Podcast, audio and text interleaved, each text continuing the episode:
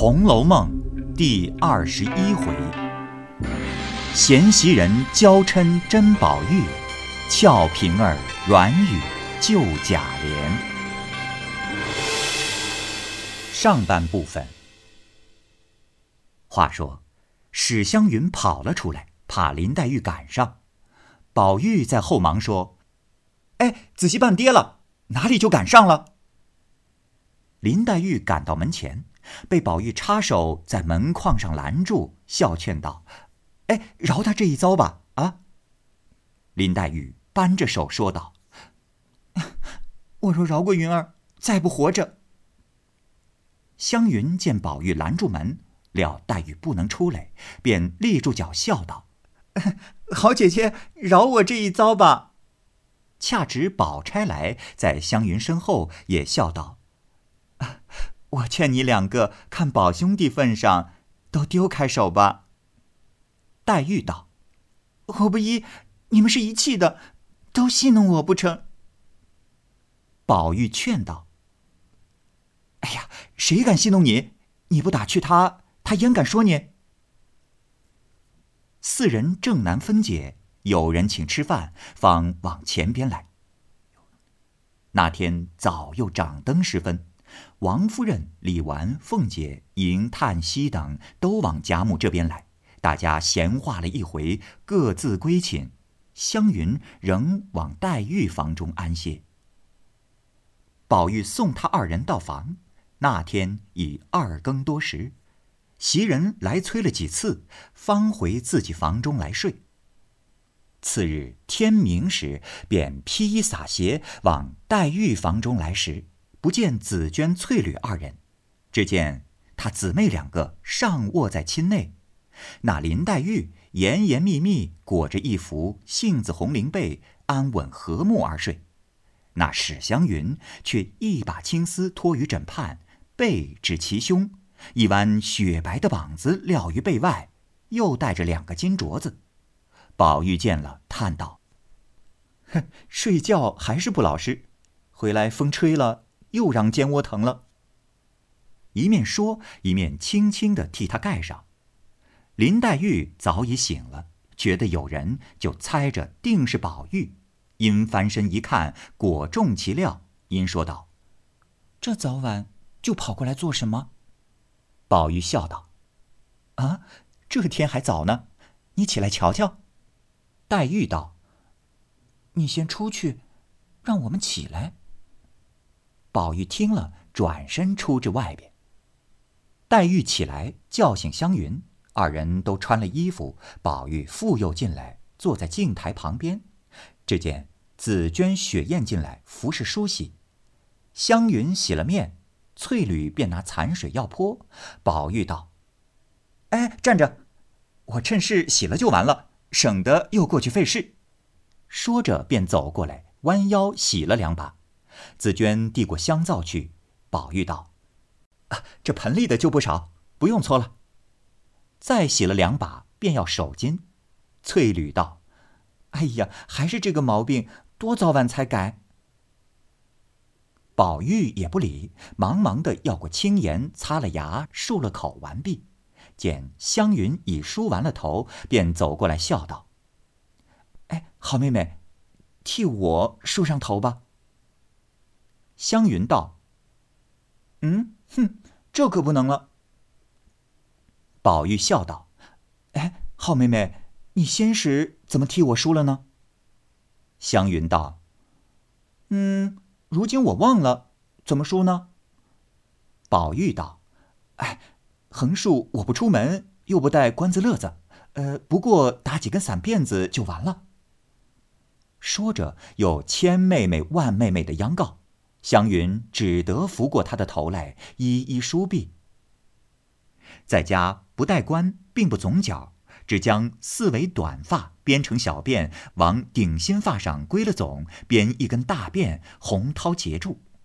自发顶至辫梢，一路四颗珍珠，下面有金坠角。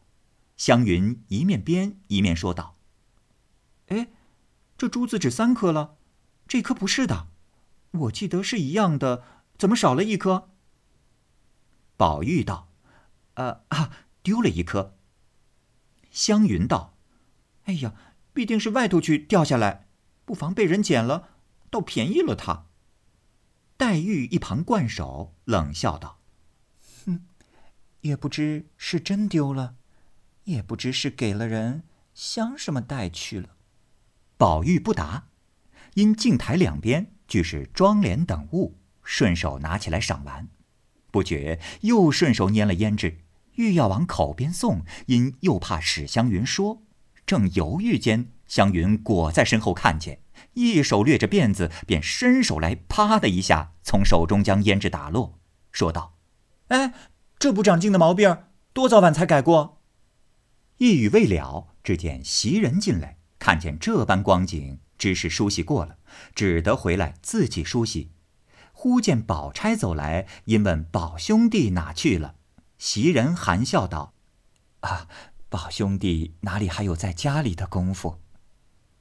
宝钗听说，心中明白，又听袭人叹道：“唉，姊妹们和气，也有个分寸礼节，也没个黑家白日闹的，平人怎么劝，都是耳旁风。”宝钗听了，心中暗忖道：“倒别看错了这个丫头，听她说话，倒有些见识。”宝钗便在炕上坐了，慢慢的闲言中讨问他年纪、家乡等语，留神窥察其言语质量，深可敬爱。一时宝玉来了，宝钗方出去，宝玉便问袭人：“哎，怎么宝姐姐和你说的这么热闹？见我进来就跑了？”问一声不答，再问时，袭人方道：“啊，你问我吗？”我哪里知道你们的缘故？宝玉听了这话，见他脸上气色非往日可比，便笑道：“啊，怎么动了真气？”袭人冷笑道：“，我哪里敢动气？只是从今以后，别进这屋子了。横竖有人服侍你，再别来指使我，我仍旧还服侍老太太去。”一面说，一面便在炕上合眼倒下。宝玉见了这般景况，深为害意，禁不住赶来劝慰。那袭人只管合了眼不理。宝玉无了主意，因见麝月进来，便问道：“，你姐姐怎么了？”麝月道：“嗯，我怎么知道？问你自己便明白了。”宝玉听了。呆了一回，自觉无趣，便起身叹道：“唉，不理我也罢，我也睡去。”说着，便起身下炕，到自己床上歪下。袭人听他半日无动静，微微的打鼾，料他睡着，便起身拿一领斗篷来，替他刚压上。只听“呼”的一声，宝玉便掀过去，也仍和睦装睡。袭人明知其意，便点头冷笑道：“你也不用生气，从此后我只当哑子，再不说你一声，如何？”宝玉禁不住起身便问：“我又怎么了？你又劝我？你劝我也罢了。”才刚又没见你劝我，一进来你就不理我，赌气睡了，我还摸不着是为什么。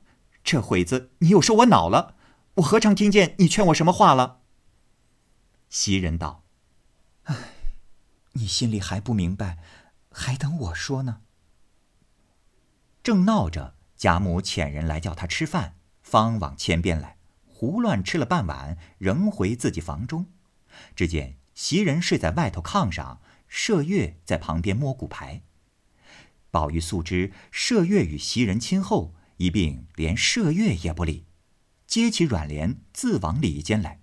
麝月只得跟进来，宝玉便推他出去，说：“哼，不敢惊动你们。”麝月只得笑着出来，换了两个小丫头进来。宝玉拿一本书，歪着看了半天，因要查。抬头只见两个小丫头在地下站着，一个大些儿的生得十分水灵。宝玉便问：“哎，你叫什么名字？”那丫头便说：“叫慧香。”宝玉便问：“哦，是谁起的？”慧香道：“，我原叫云香，是花大姐姐改了慧香。”宝玉道：“哼，正经该叫晦气罢了，什么慧香？”又问：“哎，你姊妹几个？”慧香道：“四个。”宝玉道：“嗯，你第几？”慧香道：“第四。”宝玉道：“啊，明儿就叫四儿，不必什么蕙香兰气的，哪一个配比这些花？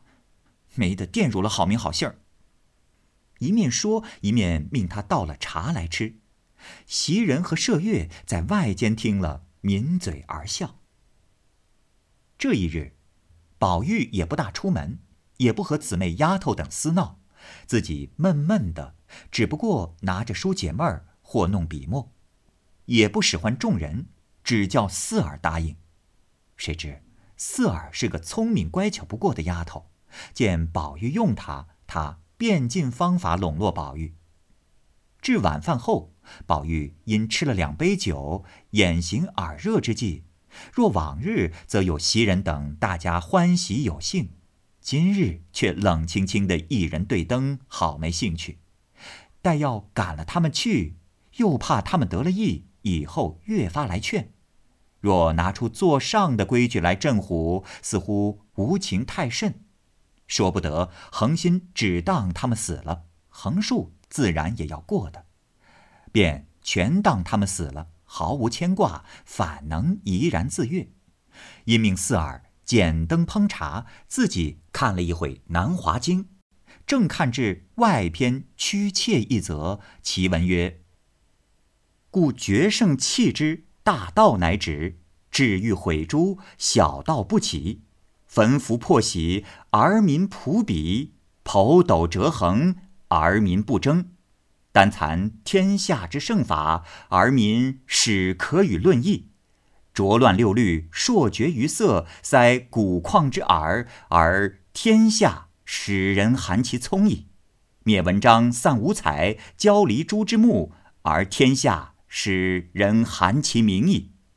毁绝钩绳而弃规矩，立功垂之旨，而天下使人有其巧矣。这里注解一下，这段话呢取自《庄子·屈妾》，大致的意思啊，其实是反映的庄子的一种治国理想。他认为呢，仁义道德的那套治国方法，如果用错了，就会产生大盗窃国的根源。所以呢，他主张杜绝圣人，摒弃才智，这样呢就可以制止大道的出现。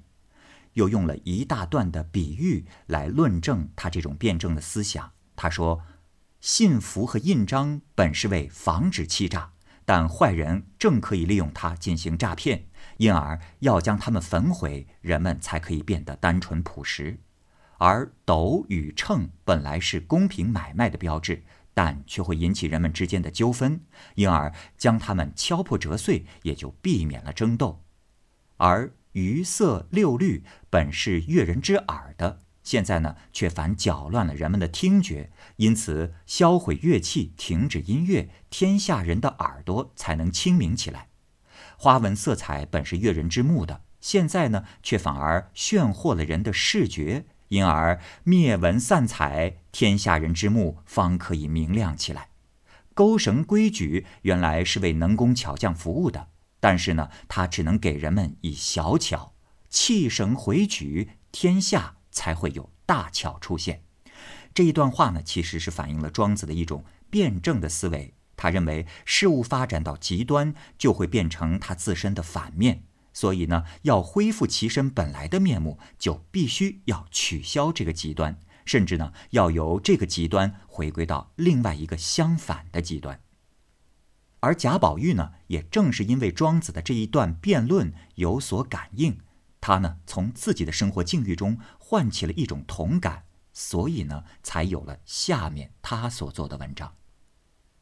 看至此，意趣洋洋，趁着酒兴，不禁提笔续曰：“焚花散射，而闺阁使人含其劝矣。羌宝钗之仙姿，挥黛玉之灵俏，丧减情意，而闺阁之美恶，使相类矣。彼含其劝，则无身伤之余矣；羌其仙姿，无恋爱之心矣；挥其灵俏，无才思之情矣。”彼钗、玉、花、射者，皆张其罗而学其碎，所以迷眩缠线天下者也。这里也解释一下，首句“焚花散射”，花是指袭人，袭人杏花，所以呢，花木可以被焚毁；麝呢是指麝月，而麝香呢是一种香料，香味可以消散，所以呢，焚花射月大致是指。只有毁灭了袭人、麝月这样的丫鬟，这家庭之中的人才能人人知道什么是自己应该努力去做的；而只有舍弃了他们的劝告，才能真正的了解劝告的意义。后文大致的意思是说，只有毁伤宝钗的仙姿，消灭黛玉之灵俏，才能使自己减却、消除对他们的情谊，这样闺阁中也就没有美恶。艳丑、至愚、贤不孝之分，而彼此也都同样一致了。宝玉认为，钗、玉、花、麝这些天资丽质的美女，皆是如网罗碎穴一样迷眩缠线天下人的孽障。只有摆脱了这张无形情网的纠缠与羁绊，才能消除人世间的烦恼和困惑。这表现出了。贾宝玉性格当中的发展历程，也体现出了作者曹雪芹虚无主义的色空观念。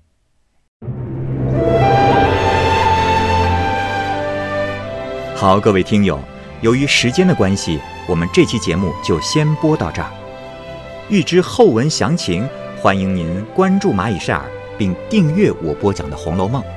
另外，还有更多精彩的系列故事也在其中。欢迎您关注收听。如果您有什么样的意见或者建议，可以通过下方的留言方式及私信的方式告诉我，我会在第一时间回复您。我是蚂蚁，我们下期节目再见。